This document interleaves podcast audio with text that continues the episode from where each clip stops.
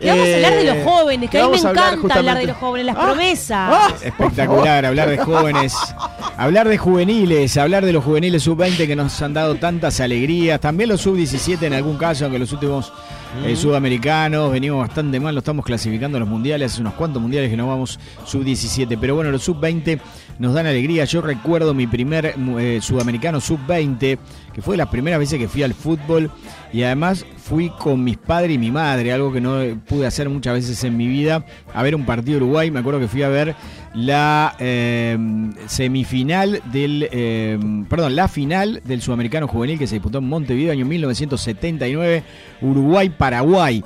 Y allí vi jugar a Diego Armando Maradona, que jugó el partido de primera hora, jugó en la tercera, por Argentina no clasificó la final. Y vi a Maradona por primera vez en mi vida Tenía él. el año 79 era Maradona venía de quedar eliminado de la selección argentina porque no había podido jugar el Mundial 78 y jugó el Sudamericano del 79, no pudo ganar el Sudamericano, 19 años. pero Tenía Maradona. sí, ya demostraba que era un fenómeno. Fuimos a Japón y Argentina nos ganó y salió campeón mundial. Argentina en 1979 tenía un equipazo, el Pelado Díaz, un número 9 de aquellos con Maradona que hacían una dupla maravillosa. Pero acá salimos campeones nosotros, ganamos a Paraguay. Recuerdo ese, ese campeonato lleno el estadio, además. Uruguay campeón sudamericano en 1979 en el Estadio Centenario. Todavía en algún momento, en alguna mudanza, encontré le- una canchita de fútbol que venía con unas chapitas de una conocida gaseosa y ahí venían la, la fotito de los jugadores, ¿viste? Las Ujú. chapitas y jugabas así al fútbol de, de chapitas, 79. El fútbol de Chapita. Yo, yo, yo jugué a varios fútbol de esto. ¿El de Chapita Sí. cómo era? ¿Cómo era la metodología? No, tenías, venía con una cancha, Sí. la, la gaseosa te daba las tapitas, bueno, las tapitas no, tenías que comprar las botellas y con las botellas, en, en- con cuántas tapitas te venía una cancha de fútbol, este, donde, bueno, tenías la chapita y pateabas así. Le ¿no? pegabas a la chapita. ¿Qué recuerdos? Le pegabas a la chapita, pero se te iba la chapita y se te iba la pelota también, ¿no? Con la Este, chapita tenías que pegarle a la pelota. Sí, La- ah, entonces, era- como- como un billar. Le pegabas a la chapita para pegarle a la pelota. sí, Ta. exactamente. Porque no yo- era como el de botones. ¿Cómo era el de botones? El de botones, bueno, era parecido al de botones, ¿no? Yo Sí. después jugué al de cartones. Ese jugaba yo. Ah, que es el que tiene el cartoncito que tiene eh, la parte rectangular de base y otra parte más amplia de espalda, digamos. Y tocándola de abajo y la, la pelotita arriba Exacto. se le pega a esta. Y el que queda más próximo es el, que- el cartón que le queda a la pelota. Yo jugaba cam- eh, campeonatos este, Ese yo tenía, yo cuadros con ese, todo. Dibujados, con los números, con Las todo. cajas de draipenes que me gasté en mi vida porque, claro, había que hacer todo lo de Claro. gastar la camiseta Me encantaba. Y después jugué mucho al fútbol con los muñecos. En la muñeca. Ya cuando tenía más muñecos, yo tuve muchas colecciones de muñecos, me encantaban los muñecos, siempre un fanatismo por los juguetes absoluto, exacerbado. Mirá. Eh, como Ah, todos mis claro. fanatismos que son exacerbados. raro, ¿no? Eh, y- Museo del Juguete. Claro, estaba, tengo que ir. Ah, tengo que ir. Fui a uno en Mm. España y quedé impresionado Claro. y dije, tengo que ir al de Yo tengo miedo Acá de, tenemos uno en Ciudad Vieja. tengo miedo de ir y no, y no salir. Ah, el, el otro día fui a una galería acá, Horas cerquita, en una galería acá cerquita que tiene muchos, muchos juguetes, sobre todo soldaditos de plomo y cosas de esas. Uy, no. Y tiene, ah, tiene, vos, tiene soldadito de plomo de la Segunda Guerra Mundial. Tiene. No, no, es espectacular. Tiene los aliados. Tiene, Yo tiene- me muero. Si llego a ir a uno de esos con los soldaditos, yo que tenía fuertes, tenía los fuertes de chico. Oh, y, tiene. Soldadito de tiene- plomo, sí, ¿no? sí, Estamos sí, hablando de de soldadito plomo, de de plomo, de plomo. Y después tenía, además de eso, un par de colecciones que yo tuve que me gustan mucho, que una es la de Rambo, la de los muñecos de Rambo, cuando la película que era, son unos juguetes espectaculares, porque son Sí. articulados en piernas, y tenían, son los primeros juguetes que empezaron a meter mucho artículo al juguete, lanzallamas, AK-47, muy bélicos obviamente. Sí, sí, muy bélicos. Eh, tenían esos y cuáles más tenían. Vi otros también que me volvieron loco, que me, acordar- me hicieron acordar. Bueno, He-Man para mí era una locura. Ta, me pongo a hablar de juguetes Y hablamos toda y la no, mañana. no me voy. Así Hablamos que vamos, hablemos de lo, de lo que nos Ac- atañe. Acaba de llegar una institución de Universal, ¿no? Eh, Rafael Velasco, que es el periodista eh, en actividad, vestuarista en actividad, más veterano, ¿no? Este, después que se murió Signorelli, quedaste vos. Lo No, en Velasco, ¿qué conferencia. año? ¿Cuál fue el primer año de vestuarista? 88. Ochen- ¿Hasta del 88? Nacional, Nacional News Centenario. Oh, mirá, tenés dos bolsos acá, así que se acuerdan de Yo eso. era un niño, era un niño y fui con mi padre a eso. Uy, 88. mirá, qué increíble, qué salado. ¿Recordás esa fiesta magnífica Sí. del Coloso de Cemento? Pero por ¿Cómo supuesto. poder olvidar ese No me puedo olvidar. centenario repleto? Imposible. Velasco, imposible, bueno, una imposible. leyenda, vas a llegar a los 30, Des- a los después 40, lo vi- 50 años ya. Después lo vi 500 veces por VHS, ¿no? Lo tenía grabado en casa y lo miré. Ese y la final de Tokio las vi, de aquella memoria. famosa anécdota que Batistuta le dice en el centro del campo, eh, "Pa, hay que jugar 30 minutos todavía. Después me enteré con los años, que yo no sabía esa anécdota, de cuando te acordás que se jugaba un complemento de. Claro. un alargue de 30 más y eso es increíble, no, no, no podíamos creer. Sí, Porque sí, después repasás con los años el plantel de News lo que era, ¿no? No, no, impresionante, impresionante. Pero Nacional un cuadro de hombres, ¿eh? Un cuadro de hombres bien plantados, ¿eh? Bueno, nos metemos en la columna de hoy. Hoy es un día muy importante para la selección juvenil. Se juega la semifinal. Allí está Martín Quema. Va a haber una gran transmisión eh, que va a estar en la Oral Deportiva 12.30, Uruguay 14.30 en Israel, semifinales de Mundial. Y hoy la idea es hablar de las Que nos grite semifinales. goles, Martín. Hoy queremos que. Martín grite bastante los goles. Estamos deseando. Hay que ganar. Uruguay va a jugar Sí. su séptima semifinal y vamos a estar hablando sobre cómo le fue en las seis anteriores, cuáles de esas llegó a la final y cuáles no en mundiales. Específicamente vamos a hablar de mundiales sub-20, pero nos metemos en la de hoy.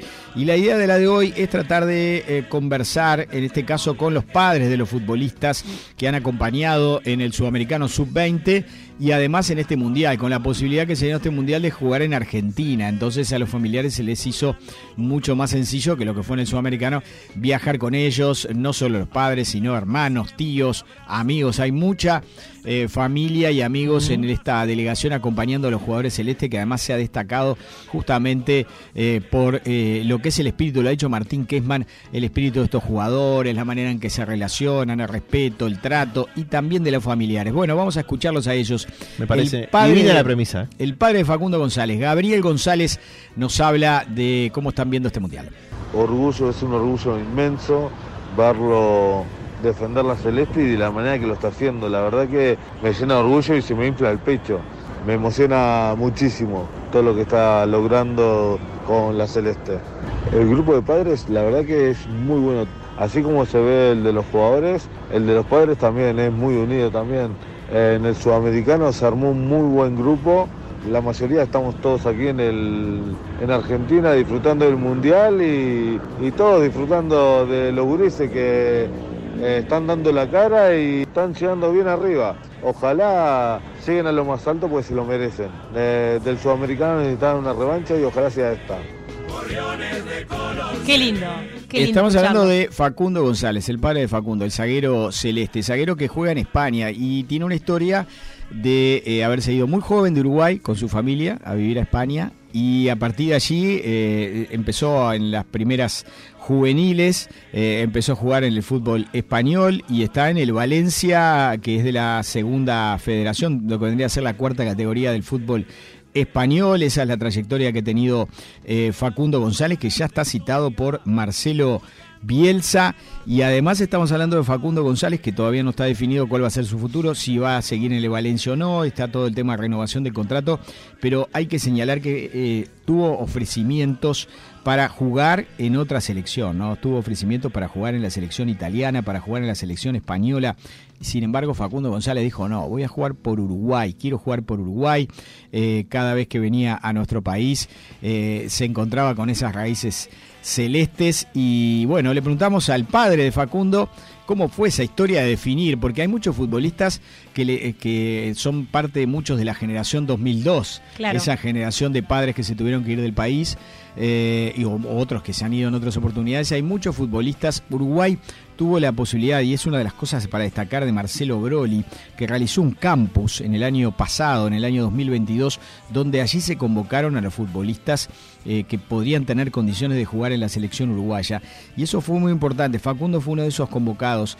Y bueno, ya estaba definido que iba a jugar con Uruguay, pero ni hablar que eso también lo, convenció. Una situación que pasó con Álvaro Rodríguez también, ¿no? Que no pudo venir en este campeonato, pero que también es tentado, que está en el Real Madrid, que fue tentado para jugar en España.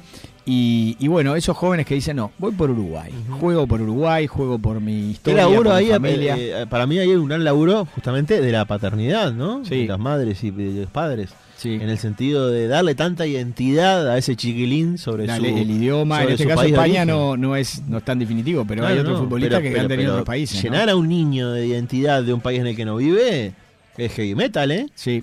Bueno, Gran trabajo de los padres. Por Sí. eso, por eso. ¿cuánto influyeron los padres para que Facundo tomara la decisión de jugar en la selección? Vamos a escucharlo.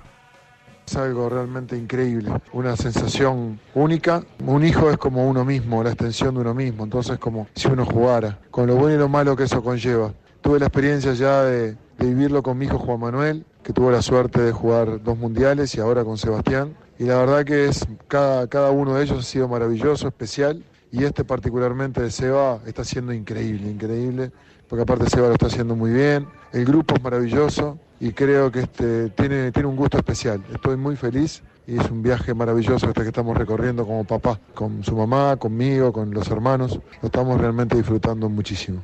El vínculo con los demás papás eh, es una extensión del vínculo que tienen ellos entre sí. Es un grupo realmente muy, muy unido. Yo creo que es un grupo que no tiene cracks, que son todos muy buenos jugadores y eso hace la fortaleza del grupo. Yo creo que eso es lo maravilloso y eso se extiende en los papás.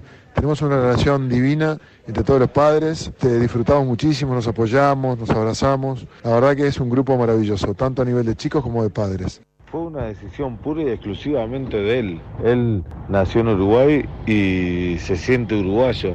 De chiquito mirábamos los partidos de Uruguay, en casa se toma mate, el asado, los bizcochos. Él es uruguayo, por más que esté en España, le podrían haber llamado que, y intentado convencer de todas las maneras posibles que él lo tenía claro, él quería esperar a Uruguay, se le dio, se le dio y de qué manera, porque aquí está, ¿quién le iba a decir? Que aguantando, esperando, rechazando otras elecciones, en el día de hoy iba a estar defendiendo eh, la celeste en un mundial, que era lo que más deseaba y es el sueño de cualquier pibe, ¿no?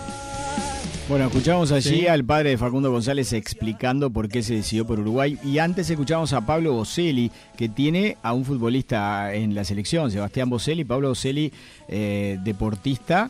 eh, ¿Qué jugador de pádel? Jugador de pádel, uno de los grandes. de Era pádel. uno de mis ídolos cuando yo jugaba al pádel. Grandes, de los más grandes. Tenía una de- pareja, de eh, era eh, Boselli jugaba con Caldarelli.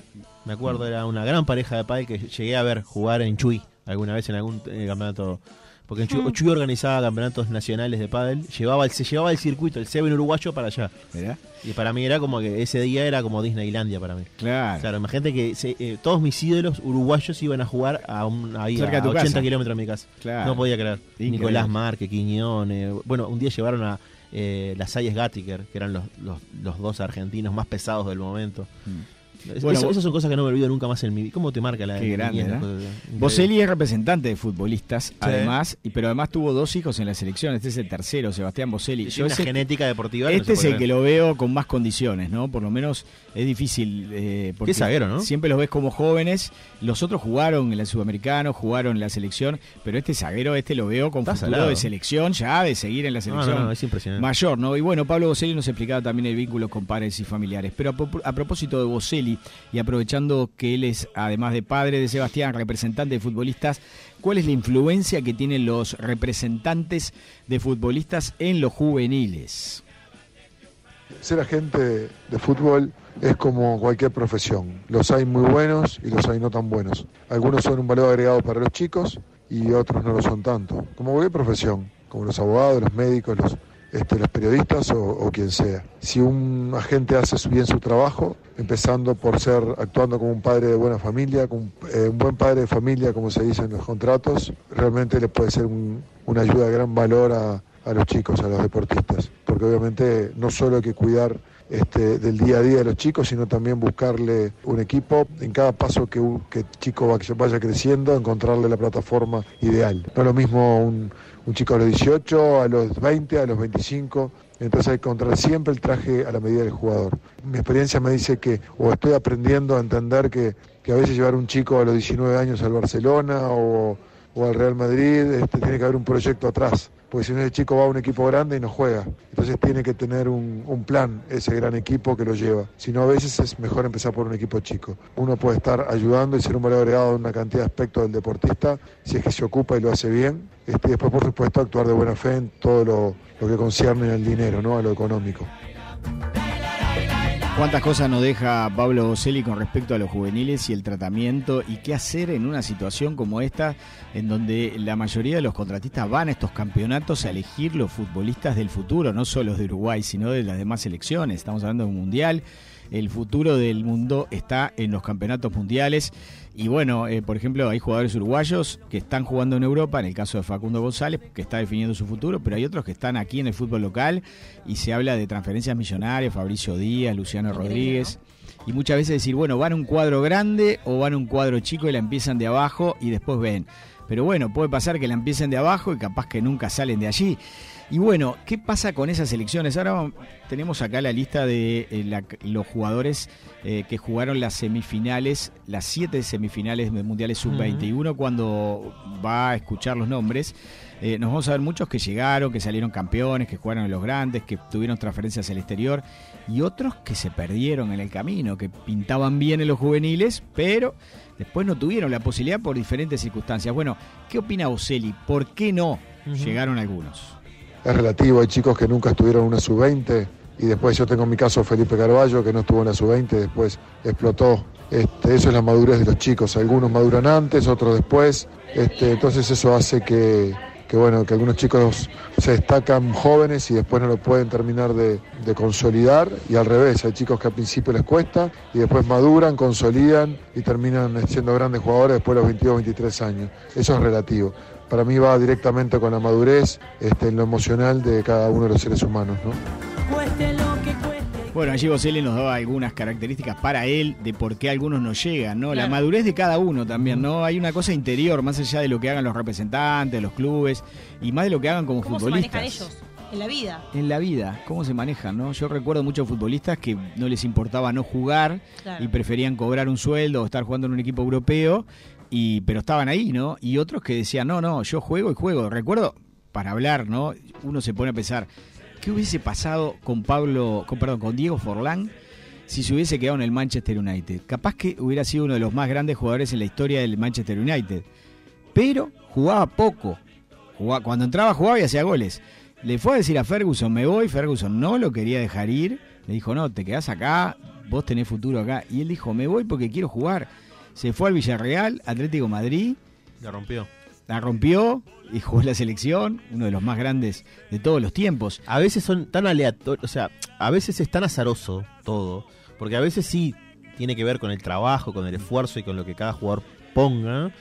Y a veces es azar puro. O sea, Sí. capaz que te fuiste a otro cuadro y, Y te rompiste en la primera práctica. Exacto. Y, en la, y capaz en que en otro lugar, no te- y capaz que en otro lugar no estaba ese pozo y no te rompía. Claro. O no te entraba un compañero duro y no te rompía. O sea, es tan, tan, tan azaroso. Tan increíble. Eh, o sea, de- por un lado, sí, el trabajo recompensa, obviamente creo que Suárez es un ejemplo de eso, Sí. del de trabajo, el empeño, la cabeza, la fortaleza mental. Y Totalmente. por otro lado, hay un montón de decisiones que terminan impactando directamente en el desarrollo de un jugador y a veces en el momento que las tomó ni siquiera se las imaginó. ¿no? Por eso los representantes de la familia es muy la importante. ciudad, en el esto- idioma, cómo te sientas claro. con tus compañeros. Exacto. O sea, hay tanta cosa en el medio, pero tanta cosa que a veces juzgamos y ni siquiera nos imaginamos lo, lo- la, la- la complejidad que compone todo un sistema de, de juego, ¿no? De fútbol, al al jugador como, como, como ser completo, digamos. Bueno, Uruguay, séptima semifinal. Eh, llegó a la definición en el 97 y 2013. Eh, pero en otras no le fue tan bien, ¿no? Veremos cómo nos va hoy. Túnez 1977, primer mundial de la historia. Uruguay perdió por penales frente a la Unión Soviética, que luego se quedó con el título.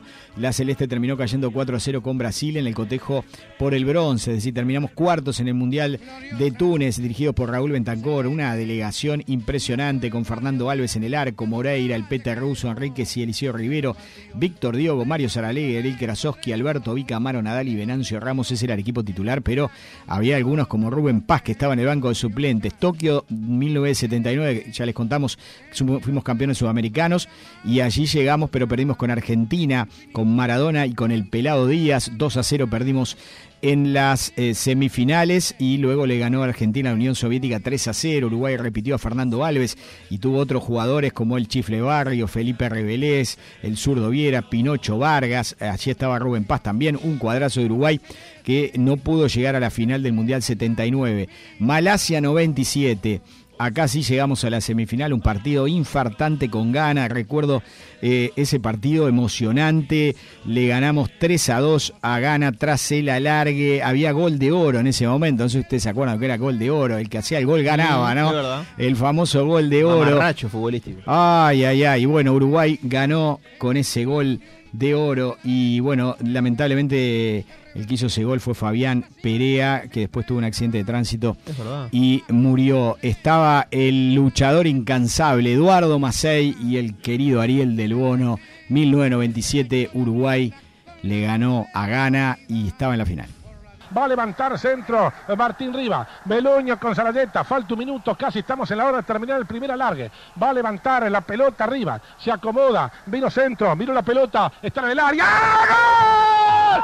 ¡Uruguay! ¡Gol uruguayo! ¡Perea! ¡Perea! ¡Gol uruguayo!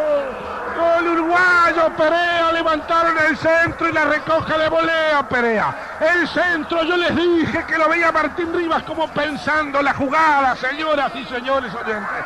Lo veía Martín Rivas como pensando la jugada, subió Meloño, subió Perea. Martín Rivas tiró centro y la agarró de volea este chico Perea. Y está la imagen del africano que lo veía muy nervioso Samoa vencido irremediablemente con esta volea notable de Perea. El gol de Aro, como decía Julio Cesar, no podía haber dos sin tres. Uruguay está en la final de la Copa del Mundo. Ayúdeme, doctor Ariel del Bono. Y bueno, ese gol, ese gurí en un Perú.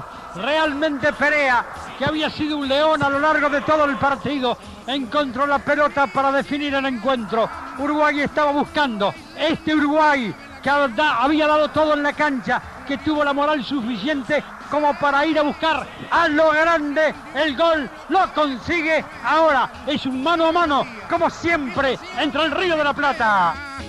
Algo más que el simple hecho de ganar. Uruguay comunúa en el arco, eh, la defensa celeste, Lembo, Martín Rivas, Melonio y César Eduardo Pellegrín, Callejas, Pablo García y Fabián Perea, Fabián Coelho, el Nico Olivera y Marcelo Danubio Salayeta, pero estaba ¿no? Carini, Podestá, Cartagena, Regueiro, Abreu, estaba Carlitos Díaz, estaba Rodrigo López, este era un cuadrazo de la selección, pero ya vemos algunos nombres que le fue muy bien en ese mundial, que después perdimos la final con Argentina, eh, que tenía un cuadrazo, estaba Riquelme, Aymar también, Argentina sí, sí, sí. increíble, y Olivera, Salayeta, que brillaron en eh, Europa, eh, Lembo, que le fue muy bien a la selección, pero hubo otros jugadores como Pellegrín, por ejemplo, lamentablemente lo de Fabián Perea, Pablo García, que le fue muy bien.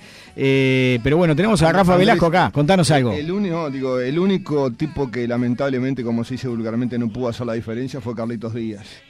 Que no pudo salir al exterior, que se buscó por todos los medios y lamentablemente nunca se le dio una transferencia al, al Santa. Lucense. Ahora está radicado, bueno, hace años que está en Santa Lucía, que nunca salió de su tierra natal. No, qué nostalgia me, me, me traes, ¿no? Porque esa transmisión fue de 12 horas. Metimos una transmisión impresionante. Cuando llegó Uruguay, que se, se fue a buscar, muchos colegas fueron hasta Argentina en un, en un co- en un avión de la Fuerza Aérea, ¿te acordás? Que se fue a buscar a, a Buenos Aires. Una Y- llegada maravillosa, no, te- eh, terrible. todo Nadie el- puede todo creer. Uruguay, eh. 500.000 personas había en la, ca- en la calle. Fue brutal. Fue El ¿Cómo brutal. estadio, una locura en el No, estadio. no, ¿te fue una locura, estadio, fue una no? locura, una locura. Yo lo lo primero que hice fue pedirle a, a Víctor Púa si me dejaba subir al camión. ¿Y? Claro, no, sí, fue, fue impresionante. Esas cosas que no se olvidan nunca más. Eh, eh, llovía, pero no esa, no esa lluvia intensa, Sí. ¿viste? Que te, que, te, que te moja, pero que no es intensa. Pero fue un trayecto impresionante cuando llega al estadio. El estadio estaba repleto y simplemente lo que había en el estadio. Desbordado estaba. Desbordado y lo único que había era un recibimiento a la selección. Exacto. No, ya- lo que pasa es que veníamos arrastrando de una época No de ganamos fraca- de- nada. no ganamos nada, entonces de algo había que aferrarse. Y esa selección fue brutal. La, la bronca, de, la amargura que nos quedó cuando perdimos esa final acá, que estábamos todos acá en el estudio, fue terrible, terrible, porque arrancamos con un golazo Exacto. de Pablo García y, uno repasa el partido y más, más bronca le da porque los dos goles que erra el negro Sarayeta, los dos goles que erra el Nico Olivera arriba, era para ver, era para ver si un contundente 3 a 0 el primer tiempo y después lamentablemente Argentina lo da vuelta. Gran No, equipo Argentina. Un, equipazo, un equipazo, pero Uruguay tenía tremendo. Teníamos pero, gran equipo, ¿no? pero ese recibimiento fue tremendo y, y bueno, incluso con, con Enrique, con Zanussi, con Del Bono, se hizo una transmisión desde el estadio, pero con móviles nosotros recorrimos, hicimos todo el trayecto de principio a fin, desde que se bajaron, de que subimos el camión. No avanzaba, ¿te acordás? No, no, era un tipo a paso hormigas, de que subimos tipo eh, el camión de, co- de Coca-Cola que les puso en el aeropuerto hasta desde el estadio, desde el aeropuerto hasta el estadio hicimos todo el trayecto que fueron por lo menos como 12 horas. Lo Malasia y Sudáfrica fueron los más grandes no, del terrible, fue terrible. Lo de Malasia fue tremendo, tremendo. Y pero aparte, la imagen de, de- de- de Víctor Púa, lo que era lo que era el profe Franco y Víctor Púa era tremendo, ¿no? Como es lo, lo que es la selección. Y esta selección tiene, tiene un sello en particular que te- me lo ha dicho todo el mundo. Lo que es esta selección, pase lo que pase, Dios quiera que seamos campeones, que sea Uruguay campeón del mundo. Pero acordate de lo que te digo cuando pase con el tiempo, lo que es esta selección, el ruso Pérez. Para lo que es Y el esta, la ruso- actual. esta la. El ruso está en Se lo ve en el varias. No, es ¿eh? impresionante. El ruso No, está es en impresionante. varias, Lo que te dice, se queda con los gurises, se queda hasta las 4 o las 5 de la mañana conversando de miles de historias y tendrá historias para hablar. Sí, se tendrá, se tendrá. Bueno, Nigeria 99, dos años más tarde, otra vez Púa dirigiendo. Uruguay perdió 2 a 1 ante Japón, pese a que Chevantón empató a los 24 minutos.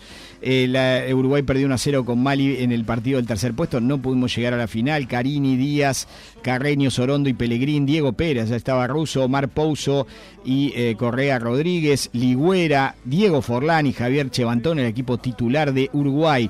Y pasaron 14 años para que Uruguay otra vez llegara a una semifinal. Esta vez estamos en el 2013 y vamos a escuchar ahora al golero de esa selección, Guillermo de Amores. ¿Qué significa para él? ¿Qué significó jugar ese Mundial de Turquía en donde Uruguay llegó a la final? Primero que nada, obviamente un orgullo representando al país fuera del país. Siempre es importante dejar eh, al país bien representado a cada parte que, se sale con la selección y la verdad que, que sin duda a nivel personal y a nivel familiar, todo lo que representa estar jugando un mundial juvenil o un mundial en sí es siempre un motivo de, felicidad y orgullo terrible. Después, obviamente que con una responsabilidad linda de, de poder llevar a, a Uruguay a lo más alto y la verdad que se viven días muy intensos, con mucha eh, preparación de partido, tratar de recuperar porque también se juega cada pocos días y tratar de siempre al máximo y no descuidar ningún detalle para poder estar 100% a la hora de la competencia, eh, un poco por ahí. Muy emocionante, la verdad que, fue un final que se fue al aire, fue el partido durísimo, la verdad, eh, teníamos un rival durísimo, el partido en sí fue muy complicado, lo empatamos ya sobre el final y bueno, eh, la verdad que esa definición con penaltis también se hizo un poco larga, recuerdo que bueno, algunos hemos errado de, ambos países y la verdad que, que fue muy impactante, así que y lo que te comentaba de, representar al país, de poder llevarlo a una final del mundo nuevamente, eh, eso la verdad que, es una emoción enorme y un orgullo terrible. ¿no? ¿Y quién era el técnico? Juan Berseri era el técnico de esa selección. A ver cómo fue jugar el Mundial. Pudimos pasar bien el grupo y ir atravesando las series. El partido fue con, después del grupo fue con Nigeria en octavos, que pudimos ganar 2 a 1. Después ya los dos partidos siguientes fueron más complicados.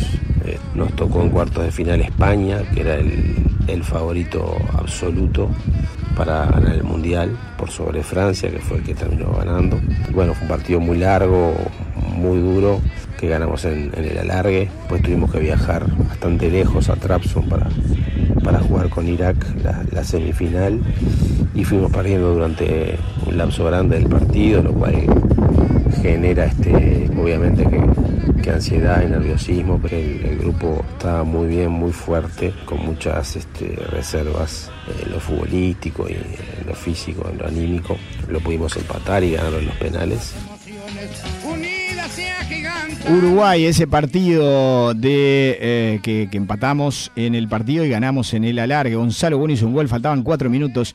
Eh, Guillermo de Amores, Varela, José Jiménez, Gastón Silva, Yane Rodríguez, Leonardo Pais, eh, Sebastián Cristóforo, Federico Gino y Diego Latzal, George Andarrascaeta y Nicolás El Diente López. Entró bueno en el segundo tiempo, entró Roland y entró Avenate. Hay varios jugadores que están jugando en primer nivel, ¿no? Estamos hablando de Amores, que está jugando en España, ¿no? Una gran campaña de Amores. Hay que decir que fue titular en ese torneo y le dieron el premio al arquero menos goleado del campeonato de Amores, que además ganó los Juegos Panamericanos con la selección uruguaya en Toronto 2015. Y bueno, la emoción de lo que fue ese penal. Martín Kesman, que hoy va a estar allí, en el Estadio de La Plata, relatando una semifinal del mundo, estuvo relatando desde el Uruguay esa semifinal, ese partido ante Irak, esa definición por penales. Martín Kesman, Tito Bernardo, Uruguay, otra vez en una final. Penal ahora para Irak. No sé por qué, ahora, ahora es mía. No sé por qué lo va a atrapar Guillermo Amores. Me gustaría, me gustaría sentir su relato cuando lo atrapa, porque si la toma es como si fuera un gol de Uruguay. ¿eh? Sí, señor. A ver quién le pega. Agazampado Guillermo de Amores. Me encanta en esta, ¿eh? Me encanta. Va a tirar Salmán. Salmán. Karim Salmán. Bueno, me encanta para vos, Guillermo. Acomoda la pelota Salmán. Demora mucho, por eso te tengo fe. Va a tirar Salmán. Allí entrará a pegarle con pierna derecha Salmán. Salmán va a tirar. Va a tirar Salmán. Va a tirar de amores. ¡Ay! ¡Ganó Uruguay! ¡Ganó Uruguay! ¡Ganó Uruguay! Uruguay en la final la tiró. Salmán la mandó de Turquía a Marruecos. Allí está Uruguay. Efectivo los tiros penales. La tiró Salmán. Y allí Uruguay consigue el pasaje a la final. Lloran los chiquilines. Llora el técnico Barceni festejando. Emocionante definición por penales. Solamente malogró su penal Gianni Rodríguez. Se abrazan todos los chicos. Están en la final el próximo sábado contra Francia. Color celeste abunda en Turquía. Ganó Uruguay después de un empate en los 90 y en el alargue. Y después en los tiros penales. Fueron todos efectivos. Igualmente Gianni Rodríguez. Pais, Avenati, Gonzalo Bueno, El Diente López, Roland, José María Jiménez, Gastón Silva, los que se quedaron sin tirar, pero apoyaron anímicamente a sus compañeros. Todos disfrutan de esta victoria uruguaya. Un grupo sólido, un grupo unido, que ha vencido a todos sus rivales. Arrancó con mal pie contra Croacia, pero muchas veces mal comienzo, buen final. Y aquí la final es buena es celeste ante Francia. Me encanta esta oportunidad. Lloran todos realmente, señores. Es impresionante la emoción, la algarabía y el sentimiento que están, paga la redundancia, sintiendo ahora los exponentes uruguayos. Sea el cuerpo técnico del plantel, colaboradores, dirigentes, hinchas, presidentes en Trabzon. Uruguay inexpugnable en este mundial. Vamos arriba a la celeste. Y Barceli nos mandaba un mensaje, nos decía que en la final llegaron uruguayos que estaban en toda Europa, que fue muy emocionante para ellos y que al otro día, después de haber perdido el partido, en- fueron al mercado de Estambul y se encontraron con varios uruguayos. Claro. Y pese a haber perdido, porque perdimos por penales, una final increíble, Gustadísima, ¿eh? todos los uruguayos emocionados y agradeciendo lo que había jugado esa selección de, del 2013, ¿no? Eh, ¿Cuánto deseamos escuchar este grito de Martín no, hoy, no? te iba- yo, pa, yo iba a decir, Hablaba de la final No, y yo iba a decir lo, lo contrario que te iba a decir. Totalmente lo contrario. Ay, yo deseo absolutamente Ojalá escuchar a Martín así, ¿no? Killman. No querés penales. No, ojalá. Yo lo único que deseo es escuchar a Martín los decir 90. Uruguay pasa a la final. Ah, bueno, eso sí, está, Como pero- sea, seguramente sea el estilo uruguayo. Pero que no sea así como esta, ¿no? Mira, que sea como tenga que ser, pero que pasemos a la final es lo único que deseo y escuchar el relato de Martín. Pensaba, qué fuerte escucharlo de vuelta hoy. ¿Cuánto deseamos eso todos? Qué Martín. columna laureada que tuviste hoy, ¿eh? Bueno, Y bien. acompañado, ¿eh? Esperemos que se cumpla. ¿eh? Pasamos las ganadas y también las perdidas. Hubo otra perdida en el 2017. eh, perdimos con Venezuela por penales en tiempo extra. Allí nos ganaron los venezolanos. Nico de la Cruz había hecho el gol. También perdimos el partido del tercer puesto. Uruguay no quiere que los partidos del tercer puesto no queremos saber nada. Perdemos siempre. Este, sí, Uruguay no. Uruguay quiere llegar al final, no quiere nada. Este, pero bueno, ganamos dos de las eh, siete semifinales. eh, perdón, de las seis semifinales. Hoy vamos a jugar la séptima en un Mundial Sub-20. Esperemos estar en la final el domingo.